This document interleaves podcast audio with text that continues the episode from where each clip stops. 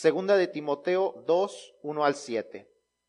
Tú, pues, hijo mío, esfuérzate en la gracia que es en Cristo Jesús. Lo que has oído de mí ante muchos testigos, esto encarga a hombres fieles que sean idóneos para enseñar también a otros. Tú, pues, sufre penalidades como buen soldado de Jesucristo. Ninguno que milita se enreda en los negocios de la vida a fin de agradar a aquel que le tomó por soldado. Y también el que lucha como atleta no es coronado, sino lucha legítimamente. El labrador, para participar de los frutos, debe trabajar primero. Considera lo que te digo, y el Señor te dé entendimiento en todo. Dios te damos gracias por tu palabra, porque es viva y eficaz y es enviada a nosotros para transformar nuestras vidas. Permite que tu palabra fluya, que tu palabra entre en nuestros corazones, que tu Espíritu Santo ah, la mueva, Señor, dentro de nuestros corazones para transformar lo que necesita cambiar en nuestras vidas, Señor. Padre, bendito que nuestro corazón y nuestra mente estén dispuestos para recibir tu enseñanza y que podamos ponerla en práctica, Señor. Damos gracias por el lugar donde nos podemos reunir. Te damos gracias, Señor, por tu bondad. Y te pedimos, Señor, por nuestros hermanos en Cristo, por todo el mundo que no tienen la oportunidad de hacerlo libremente, Señor. Fortaléceles, bendíceles, Señor, donde ellos están. Y en el nombre de Cristo Jesús oramos. Amén. ¿Pueden tomar sus asientos? Durante las últimas semanas hemos estado hablando acerca de las doctrinas fundacionales, enseñanzas que nos ayudan a poner un firme fundamento para construir nuestra vida sobre ellas. Hemos hablado de la importancia de esas doctrinas, hemos hablado de la fuente de esas doctrinas, que es nuestra Biblia, y hablamos la semana pasada de que una de las doctrinas más importantes y fundacionales para nosotros como cristianos debe de ser la doctrina de la salvación por gracia, y que debemos de creer que la salvación es por gracia, no por nuestras acciones, pero que también nuestras acciones deben ser resultado de haber sido salvos. Que las acciones deben de ser algo que viene naturalmente a una persona con una nueva naturaleza. Cuando Dios nos ha dado una nueva naturaleza, cuando nos ha regenerado, nos ha dado nuevos genes espirituales, nos ha cambiado de ser de los genes de nuestro padre del diablo a los genes de un nuevo padre Dios, tenemos una nueva naturaleza y por tanto debemos de actuar de una manera distinta. Parte de nuestros cambios, del cambio de acciones, el cambio de nuestros actos debe de ser lo que, hemos, lo que, lo que debemos de hacer con lo que creemos. Dios nos ha mandado a ser discípulos. En Mateo 28, 19 Jesús nos da una orden. Por tanto, id y hacer discípulos a todas las naciones esto no es una gran sugerencia, es un gran mandamiento de parte de Dios. Es una gran comisión, es lo que le llamamos la gran comisión. La próxima semana que estemos hablando acerca de la resurrección de Cristo y de estas últimas palabras, vamos a, profundizar un poco más en estos versículos, pero cabe mencionar que antes de esto, Jesús les dice, toda autoridad se me es dada en el cielo y en la tierra. Por tanto, vayan y hagan discípulos. Es una orden de alguien que tiene la autoridad de darnos órdenes. Si alguien se acerca a usted cuando usted va manejando y le dice, oríllese a la orilla, usted no cualquiera, no por cualquiera se va a detener. Pero si hay alguien en uniforme, dentro de una patrulla con luces brillantes, que tiene anuncios de que son de parte de la ciudad, de, de Forward o de donde usted habita, usted se va a detener cuando esa persona le diga que se detenga. ¿Por qué? Porque usted sabe que esa persona tiene la autoridad de ordenarle algo. De la misma manera, cuando Jesús nos dice, vayan y hagan discípulos, podemos reconocer que Él tenía toda la autoridad que Dios le había dado. Entonces, ¿Qué es lo que, lo que debemos de hacer cuando nosotros somos salvos y Dios ha transformado nuestra naturaleza? Debemos ir y hacer discípulos. Esa es una de las buenas obras que Dios tiene preparado para nosotros de antemano, como leíamos la semana pasada. Un discípulo, para los que no lo saben, en términos simples, es una persona que es, es, es un seguidor o un imitador. Aquellos que hemos creído en el Evangelio, la buena noticia de salvación, tenemos la responsabilidad de compartir ese mensaje de esperanza a otros para que ellos también se conviertan en seguidores o imitadores, más que de nosotros, de Dios. Dios nos ha enviado a, ser discípulos, a ser seguidores, a ser personas que tengan el deseo de que sus vidas sean transformadas y de seguir hacia donde Cristo los quiere llevar. Pero para eso ellos tienen que recibir el mensaje de salvación. Y ese es nuestro trabajo. Esa es la encomienda que Jesucristo nos ha dejado. Por esto Pablo instruye a Timoteo y le dice, lo que has oído de mí ante muchos testigos, esto encarga a hombres fieles que sean idóneos para enseñar también a otros. Vamos a ver ese versículo. Si usted lo está leyendo, es el versículo número 2, ahí en segunda de Timoteo 2. Vamos analizándolo parte por parte. Dice, lo que has oído de mí ante muchos testigos lo que has oído de mí, lo que tú como persona ya escuchaste, ya lo entendiste, dice, esto mismo encárgaselo a quién? A hombres fieles. ¿Con qué propósito? De que ellos sean idóneos, ¿para qué? Para enseñar a otros. Tú lo oíste de mí, tú se lo enseñarás a alguien más y esa persona tiene la responsabilidad de qué? De seguírselo pasando a alguien más. Esa es nuestra responsabilidad. ¿Usted ha jugado teléfono descompuesto alguna vez? ¿Qué es lo que sucede cuando usted juega teléfono descompuesto? Usted le dice el mensaje a una persona, esa persona se lo tiene que decir a otra y esa persona se lo dice a otra. Pero ¿qué es lo que sucede normalmente y lo que nos causa tanta gracia en este juego? Que el mensaje se distorsiona que nunca llega el mensaje que originó desde la primera persona.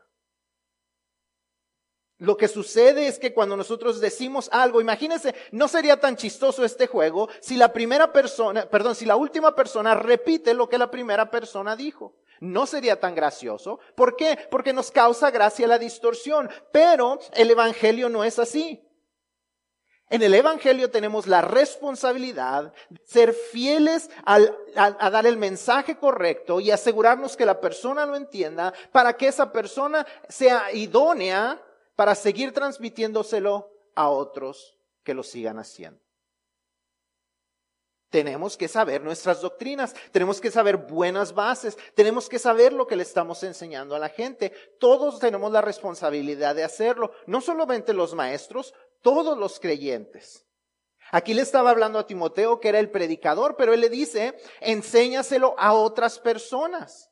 No es solamente para el, el pastor sea el que enseñe todas estas cosas. Sí, el, el, lugar del pastor, el lugar del predicador aquí es enseñarle mayormente a aquellos que ya son creyentes. Sea, yo no puedo, yo no puedo estar compartiendo el evangelio semana tras semana como mi mensaje central. Siempre comparto el evangelio y ustedes saben que al final mínimo en cada mensaje, aun cuando hablamos de finanzas, cada semana se hablaba del evangelio porque ese es el trabajo de la iglesia, pero mi trabajo los domingos por la mañana principalmente es enseñarle a los que ya son creyentes. Es entrenarlos a ustedes para que ustedes sean fieles eh, oidores que puedan transmitirlo a otros. Ese es el trabajo de todos los cristianos. No solamente del pastor, no solamente del maestro, es el trabajo de todos. Todos tenemos esa encomienda.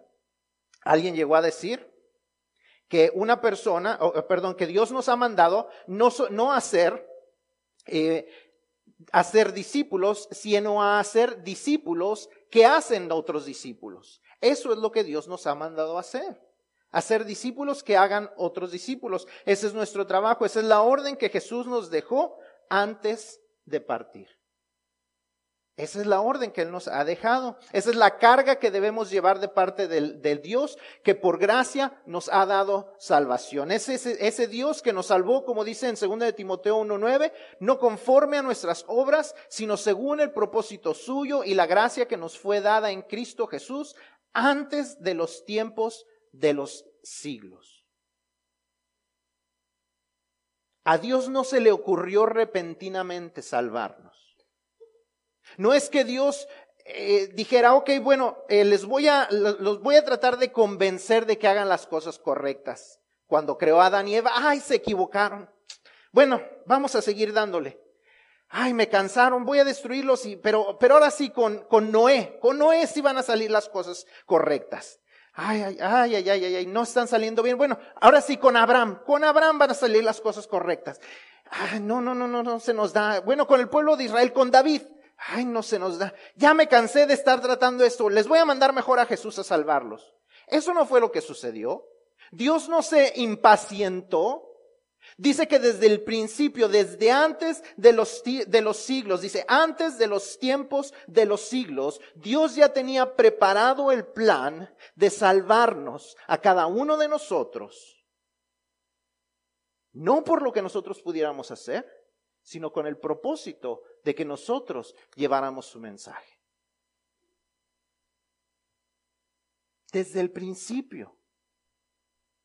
Desde el principio Él tenía ya el plan. Desde el principio Él sabía que nosotros nos íbamos a equivocar. Desde el principio Él sabía que nosotros íbamos a pecar. Y aún así decidió salvarnos y llamarnos con el propósito de que nosotros seamos los mensajeros de ese mensaje de esperanza que nosotros lleváramos ese mensaje. Y nosotros debemos de sentir esa carga, esa responsabilidad de compartir el Evangelio con las personas. En agradecimiento por el regalo inmerecido de Dios, nosotros como creyentes debemos aceptar el llevar a cabo la tarea de compartir el Evangelio con los que están a nuestro alrededor y con los que están hasta el fin del mundo. Nosotros debemos de estar dispuestos a llevar esa carga.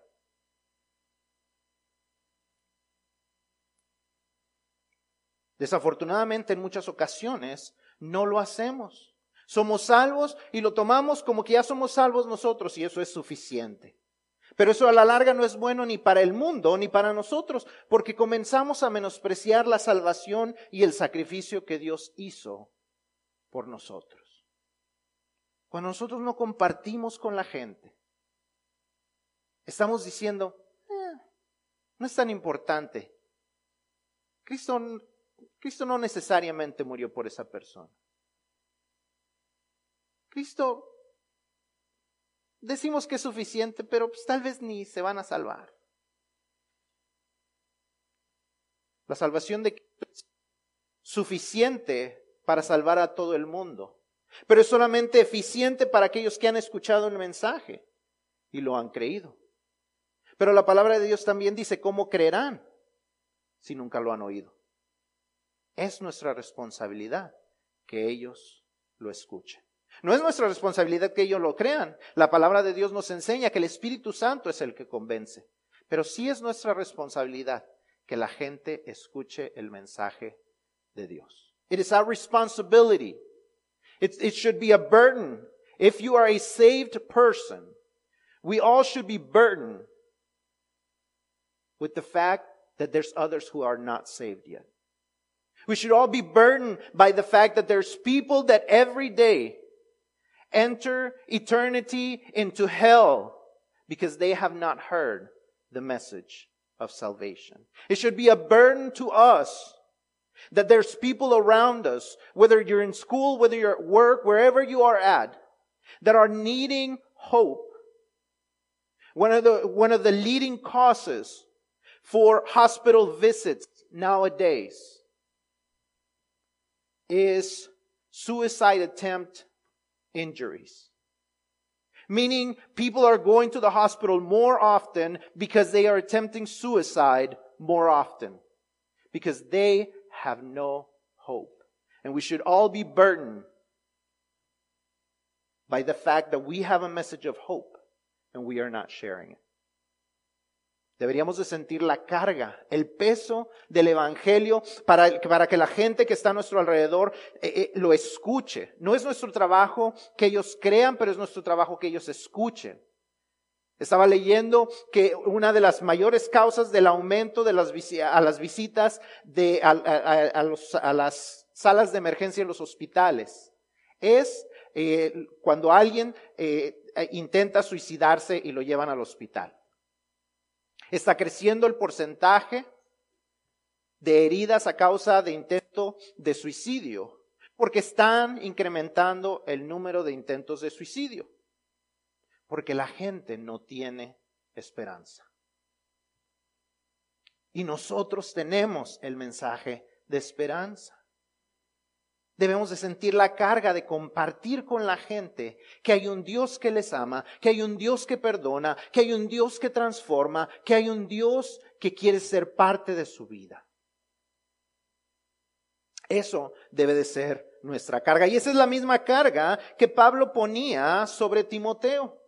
Pablo le dice a Timoteo que es necesario que él hiciera ciertas cosas para mantenerse enfocado en esa responsabilidad de compartir el Evangelio. Y si nosotros seguimos los consejos de Pablo, podemos estar seguros que también tendremos ese deseo continuo de compartir el gran mensaje que ha transformado nuestras vidas y las vidas de millones de personas que le han creído a Dios al grado de estar dispuestos a entregar toda su vida por causa del Evangelio. ¿Cómo Pablo le decía a Timoteo que él se podía asegurar que él tuviera esa carga en su corazón y actuara de la manera que Dios desea y que hiciera discípulos. Número uno, para poder mantenernos enfocados en cumplir el mandato de Jesús de hacer discípulos, el creyente debe cargar con esta responsabilidad, número uno, como un buen soldado. Si usted está llenando su, su boletín, es como un buen soldado. Dice que un buen soldado vive desenredado de la vida. Pablo le dice a Timoteo que para cumplir con el propósito de hacer discípulos, él debe de estar dispuesto a sufrir. Eso es completamente contrario a nuestra cultura. Nuestra cultura dice, para de sufrir. Hay una religión completa que se llama pare de sufrir. Y la gente va a eso porque quiere parar de sufrir. Eso es lo que nuestra cultura enseña. Pero muy contrario es lo que Pablo le dice a Timoteo que debe de hacer. Él debe de estar dispuesto a sufrir como un soldado sufre. Vivimos en una sociedad que le teme al sufrimiento. No quiere sufrir. Vivimos en casas cómodas. Manejamos en lugar de caminar. Usamos elevadores en lugar de escaleras. Nos morimos cuando el Internet está lento o cuando no sabemos la contraseña del Wi-Fi donde estamos. Dicen que la gente antes decía, bienvenido, pase a la casa. Ahora dice, bienvenido, ahí está el Wi-Fi. En Walmart el otro día vi que había un, un, un adornito para la pared que decía, Our Wi-Fi password is, y usted podía escribirlo en un bloquecito que tenía abajo. La gente no quiere sufrir. Pero Pablo dice que si queremos nosotros llevar a cabo la obra que Dios nos ha mandado, tenemos que estar dispuestos a sufrir. La cultura está haciendo las cosas aún más fáciles. Ahora los carros se manejan solos. Ya usted ya no tiene que saber cómo leer un mapa. Para los que sabían leer mapas, un MAPSCO, ¿Alguien se acuerda de los MAPSCO? ¿O, o nomás yo estoy aquí viejito? Si alguien se acuerda de los libros MAPSCO, era un libro que venía así, más o menos así de grueso en espiral. Y usted lo, lo abría y buscaba en el índice la, la calle que usted deseaba encontrar. Ahí en esa calle usted decía, ok, le decía página 37, E4. Ok, si iba usted a la página 37 y había un, una, unos cuadros y unas letras y unos números que le delineaban el área. Entonces usted buscaba E4, ok, E4, y entonces encontraba usted, ah, ya empezaba a buscar, ah, ahí está la calle. Y de ahí usted empezaba a buscar cuáles calles lo iban a llevar. Y entonces usted sabía leer un mapa. Ahora usted toma su teléfono, saca aplicación, Maps, pone la dirección, directions, start now, y lo lleva a su destino y hasta le dice, vas a salir en la próxima izquierda. En 250 pies vas a dar la vuelta. Si usted pasa, usted dice, recalculando. usted ya no tiene que saber leer un mapa, solo tiene que saber escribir en un teléfono. Vivimos en un mundo que no quiere sufrir. Vivimos un mundo que nos tiene atrapados en las garras de la comodidad. Y eso nos hace olvidar que hemos sido llamados a ser soldados de Dios peleando en una guerra contra el reino de las tinieblas.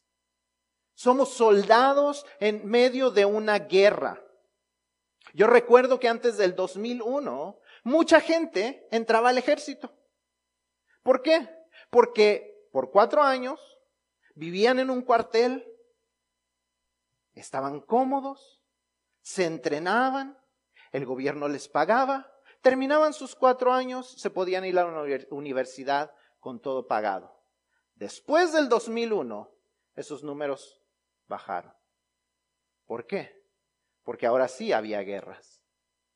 Porque ahora sí había un Irak, un Pakistán, un Afganistán, a dónde ir.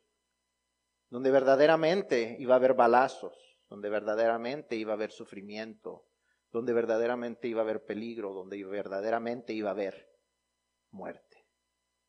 Esa es la vida de un soldado. Un soldado no tiene un trabajo de tiempo parcial porque su tiempo está estar en el, en el cuartel o en el campo de batalla. Nosotros nos debemos mantener enfocados en la victoria al igual que cualquier otro soldado.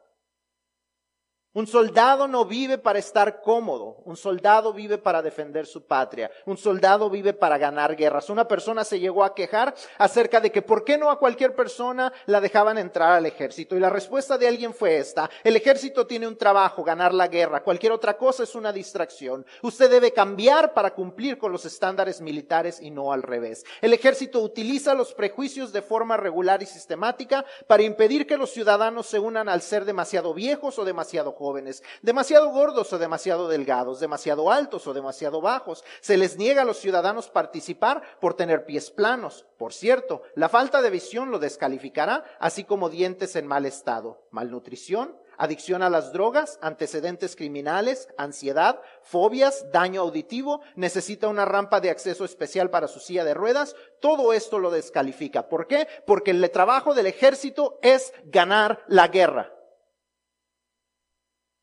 y nosotros somos soldados del ejército de Dios. Nuestro objetivo debe ser ganar la guerra. No por más terreno, no por mover fronteras, sino por salvar almas del infierno. Peleamos una guerra no por terreno, sino por almas. Si realmente le hemos entregado nuestra vida a Cristo, somos soldados con la responsabilidad de pelear esa guerra espiritual. No, y no podemos olvidar que ese es nuestro propósito, salvar las almas del infierno. Cuando lo olvidamos y nos enredamos con la comodidad de la vida, es cuando comenzamos a perder. El no enredarnos con las cosas de la vida, poner cualquier otra cosa en primer lugar, el trabajo, las relaciones, el dinero o cualquier otra cosa que nos distraiga, no solo nos ayuda a cumplir nuestro propósito, sino que nos ayuda a agradar a Dios. Cuando nosotros nos separamos, cuando nosotros nos desenredamos de las cosas, no quiere decir que nos vamos a hacer monjes a vivir allá en el monte, separados de toda la civilización, pero no vamos a dejar que las cosas nos enreden, sino que vamos a tratar, como dice ahí, de agradar a aquel que nos llamó a ser soldados. No vamos a permitir que nada se ponga o se anteponga a su propósito en nuestras vidas. Él ha confiado la distribución de su mensaje de esperanza a personas como nosotros y nos ha dado un nuevo propósito para nuestra vida. Si estamos dispuestos a tener el enfoque de un soldado en esta guerra espiritual, podremos continuamente mantener el deseo de compartir el Evangelio con otros. Cuando nos enfocamos y recordamos que hemos sido llamados a una guerra espiritual. Alguien llegó a, a, a mencionar que muchas veces vemos la oración como room service. Cuando está usted de vacaciones y se le antoja algo de comer y no quiere salir y usted está en el hotel y usted llama y pide que le traigan algo para mantenerlo cómodo. Cuando en realidad deberíamos de estarlo viendo como los soldados que están en el walkie-talkie diciendo, necesitamos refuerzos, necesitamos refuerzos, necesitamos ayuda, tenemos que salir adelante, tenemos que ganar la batalla.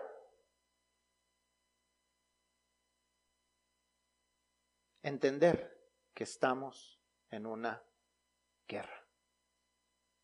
Nosotros, las personas a nuestro alrededor, nuestros hijos, nuestra iglesia, nuestros hermanos, todos estamos en una guerra espiritual.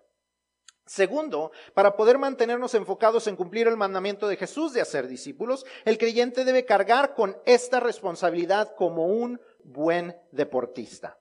Pablo nos, ah, nos, nos, da el ejemplo de los atletas, aquellos que competían en la batalla dentro de los coliseos romanos. Cuando nosotros pensamos en atletas o en atletismo, muchas veces pensamos en los corredores, pensamos en aquellos que, que eh, saltan vallas o, hacen, o hacen este tipo de cosas. Pero la palabra atleta en el griego original se refería más a aquellos que, que, que peleaban batallas dentro de los coliseos.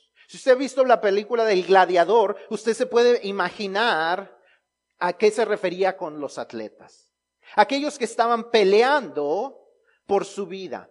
Y para aquellos que eran parte de este, de este deporte, eran personas que abandonaban su vida regular para entregarse completamente a entrenar, si verdaderamente querían ser ganadores. Muchos de ellos abandonaban a sus padres para poder ir y entrenarse para vencer, para ser parte de las Olimpiadas, para ser parte de estos eventos especiales, para ser vencedores, tenían que abandonar todo y entrenarse y enfocarse y seguir las reglas que estaban establecidas. Ahora, había una diferencia, sí había una diferencia entre los gladiadores romanos y los atletas griegos. En los, en los gladiadores romanos no había reglas. La regla era, gana el que sobreviva. No hay reglas. Gana el que sobreviva. En los atletas griegos había reglas. Había un reglamento de qué era permisible, qué no era permisible, qué podían hacer y qué no debían de hacer, si querían ser coronados. Y eso es a lo que se refiere aquí Pablo. Dios nos ha mandado a luchar a luchar contra nosotros mismos en muchas ocasiones, a luchar contra nuestra flojera, a luchar con nuestra carnalidad, a luchar de manera disciplinada. Nadie piensa que ganará un maratón caminando de vez en cuando un par de millas y comiendo lo que se le antoje. Si queremos cumplir nuestro propósito, tenemos que disciplinarnos. Hace un par de meses, les voy a contar algo, les voy a contar una triste historia. Hace un par de meses, me di cuenta que había sobrepasado algo que no quería yo sobrepasar, las 200 libras de peso.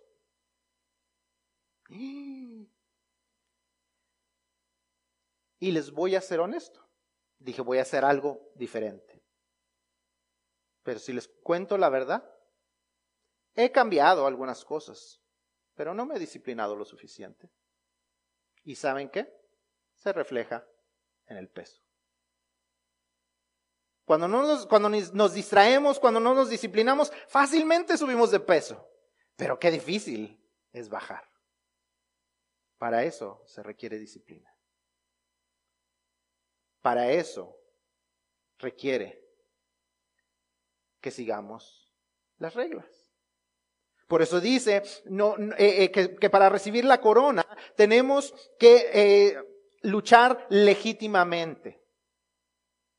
Tenemos que aprender a luchar legítimamente, seguir el libro de las reglas. Y el libro de las reglas está en la Biblia. No, se trata solo de ganar, sino de ganar de tal manera que Dios nos dé la corona porque hicimos las cosas conforme a su voluntad. No se trata solamente de ser ganadores en la vida, sino se trata de ganar conforme a la voluntad de nuestro Dios para recibir la corona que Él desea darnos. You want to be a winner, you got to do it according to God's standards. You live in a world where they say everyone's a winner. You get participation ribbons. We don't want anybody to feel hurt. So let everybody participate. Let everybody get an award. Or, on the other side is, you gotta do whatever you gotta do to win. The means justify, I mean, the end justifies the means. Do whatever you gotta do to win. And that's not what God calls us to. He says we ought to win. We ought to make efforts. We ought to discipline ourselves, but we have to do it according to His standards. Lawrence Armstrong, Alex Rodriguez, Sammy Sosa, Mark McGwire, if you know anything about sports, you know these names because they were considered winners until they were not, until they were considered cheaters. Because they were found out to not be doing it fairly, to not be doing it according to the standards of the sport, La historia ha manchado los nombres de deportistas como Lance Armstrong, Alex Rodríguez, Sammy Sosa, Mark McGuire, porque no ganaron legítimamente. Fueron ganadores hasta que se descubrió que habían hecho trampa, que habían hecho uso de drogas, de esteroides para ganar sobre otros. ¿Qué te está robando la victoria a ti?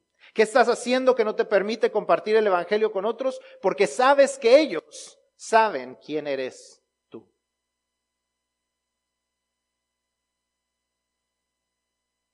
¿Qué es lo que no está permitiendo que ganes la victoria? Podría decirse cuál es tu droga preferida.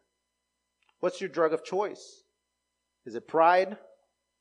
Is it what you're seeing? Is it what you're listening to? What is it that's keeping you from having the victory, that victory that will want others to imitate you? Everybody loves a hero, everybody loves a winner. Then why is, why are people not imitating you?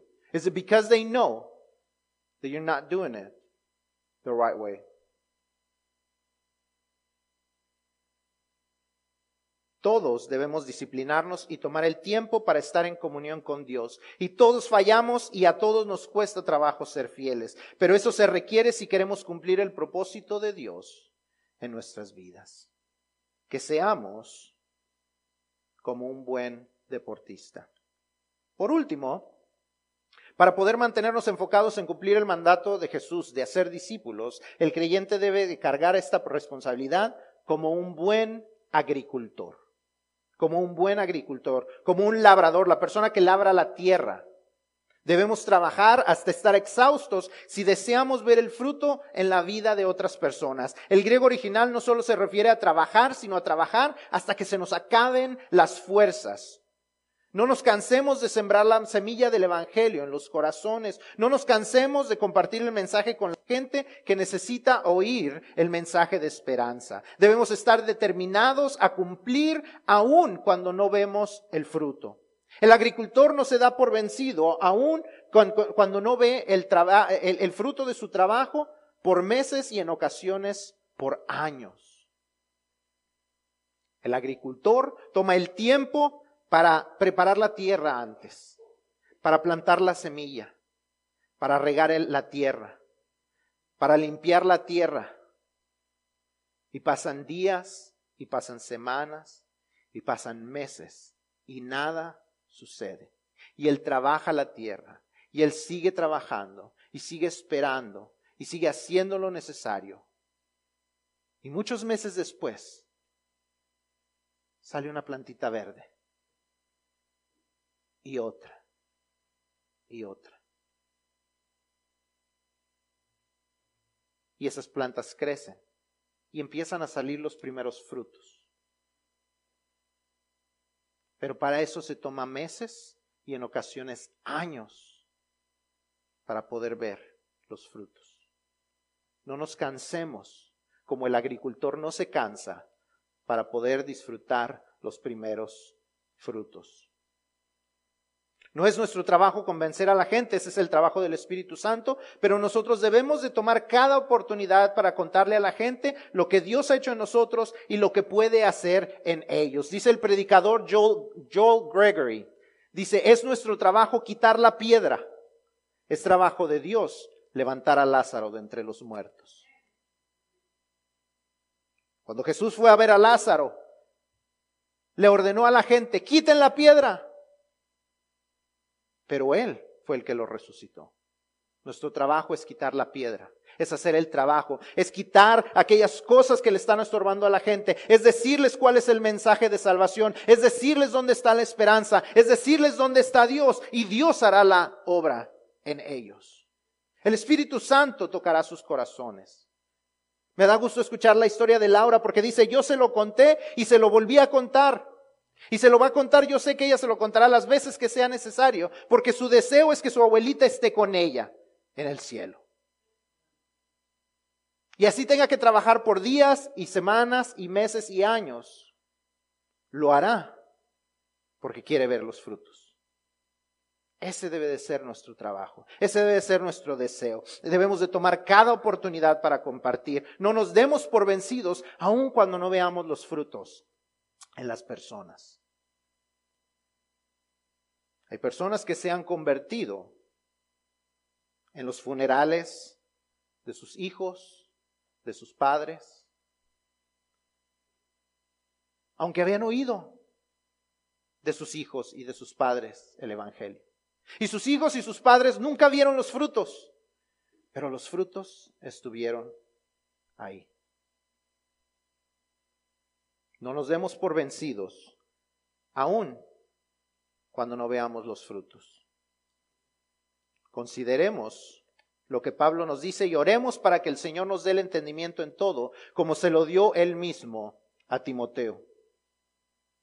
¿Qué te está diciendo Dios a ti? Te has enredado mucho en la vida y no has peleado como debías. La batalla espiritual te has dejado vencer por el enemigo. Cristo desea ayudarte. Él desea mandarte refuerzos como un general envía refuerzos a sus soldados que están en peligro para poder rescatarlos. Él tiene el Espíritu Santo para fortalecerte, a los ángeles para protegerte y a tus hermanos en Cristo para apoyarte. Por eso somos un ejército. Dios no nos hizo para ser rambos. ¿Usted ha visto la película de Rambo? Rambo era el soldado solitario que podía vencer a muchos a su alrededor. Pero eso era solamente en las películas. Un soldado está hecho para pelear entre un ejército. Soldados solitarios que tienen que ganar la batalla por sí mismos. Eso no es a lo que Dios nos llamó. Tal vez tu problema es que no te has disciplinado y no puedes pelear la batalla como si fueras un atleta que no ha hecho el entrenamiento necesario. Dios está diciendo que Él tiene el entrenamiento para ti, te ha dado su palabra para que lo escuchas, para que lo escuches, para que crezcas, para que avances. Pero tienes que hacerlo a su manera. ¿Alguien ha visto la película de Rocky? Rocky en muchas ocasiones decidía pelear la pelea como él quería y terminaba noqueado. Después iba con su entrenador iba con su amigo, seguía los consejos de ellos, hacía lo que ellos le decían para seguir eh, el entrenamiento y entonces vencía a un enemigo, a un rival que aparentemente era invisible, invencible, perdón, era invencible a los ojos de los demás, pero él salía vencedor, porque seguía el entrenamiento, porque se disciplinaba, porque hacía las cosas diferentes porque escuchaba la voz de su entrenador. Eso es lo que Dios espera de nosotros. Y hice referencia a dos películas de Sylvester Stallone, Rambo y Rocky. Creo que él no hizo una película acerca de los, de los agricultores. Si usted la conoce, usted me la platica. Pero tal vez no han hecho una película de los agricultores porque se les hace muy aburrido el trabajo del agricultor. Muy cansado el trabajo del agricultor. Y en ocasiones a nosotros también así se nos hace. Es muy cansado. Es muy cansado seguirle contando a la gente. Es que la gente nunca escucha. Es que le digo y le digo y me canso de decirle. Y no veo fruto en la gente. Requiere demasiado esfuerzo y sacrificio sin ver resultados rápidos como lo que estamos acostumbrados a ver en nuestra cultura alrededor. Fast results, ve usted en los comerciales. Resultados rápidos. Pero Dios promete que Él permitirá disfrutar de los frutos si lo seguimos a Él, si estamos compartiendo el mensaje con otros, si, si estamos continuamente trabajando duro.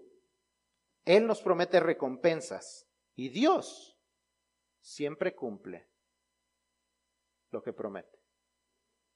Dios siempre cumple lo que promete.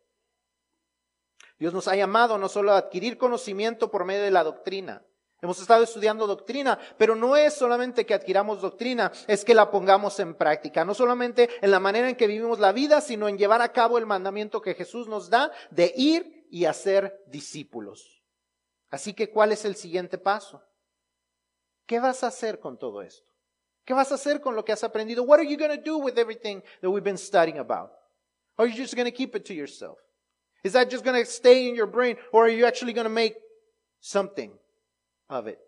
Are you actually going to share it with someone? Are you actually going to tell someone? Someone who looks hopeless. Are you going to tell them that there is hope? Estamos dispuestos, estamos listos para decirle a alguien que no tiene esperanza, que en Cristo hay esperanza. ¿Qué vas a hacer esta semana? What are you going to do with it this week? ¿Qué vas a hacer con este mensaje esta semana? Piense en una persona que sabe que necesita oír este mensaje esta semana y tome la decisión de compartirle el Evangelio de alguna manera esta semana a la persona. Piense en este momento en una persona. Ore para que Dios le ponga en su corazón una persona. Tal vez es un extraño, tal vez es un conocido, tal vez es un niño, tal vez es un abuelo. Pero piense y ore por esta persona y compártale. No se tiene que convertir. No tiene que estar aquí el próximo domingo esa persona. Si usted la quiere invitar, invitar, excelente, porque va a escuchar un mensaje de parte de Dios. Pero si no sucede, no se preocupe, pero plante la semilla esta semana. Plante una semilla. Tal vez nos sucederá cuando estemos en congreso entre los jóvenes. No sabemos. Pero piense y ore por una, una persona esta semana, que usted pueda hacer la diferencia en la vida de ellos, que usted pueda contarles este mensaje de salvación esta semana. La próxima semana celebraremos resurrección, hablaremos más de lo que Jesús nos dice antes de partir, pero mientras tanto comportamos la buena noticia de salvación. Contemos a este mundo perdido que hay esperanza en Jesús. Digámosles del amor de Dios que Dios tiene para ellos y del regalo que Él quiere darles y que solamente Él lo puede hacer.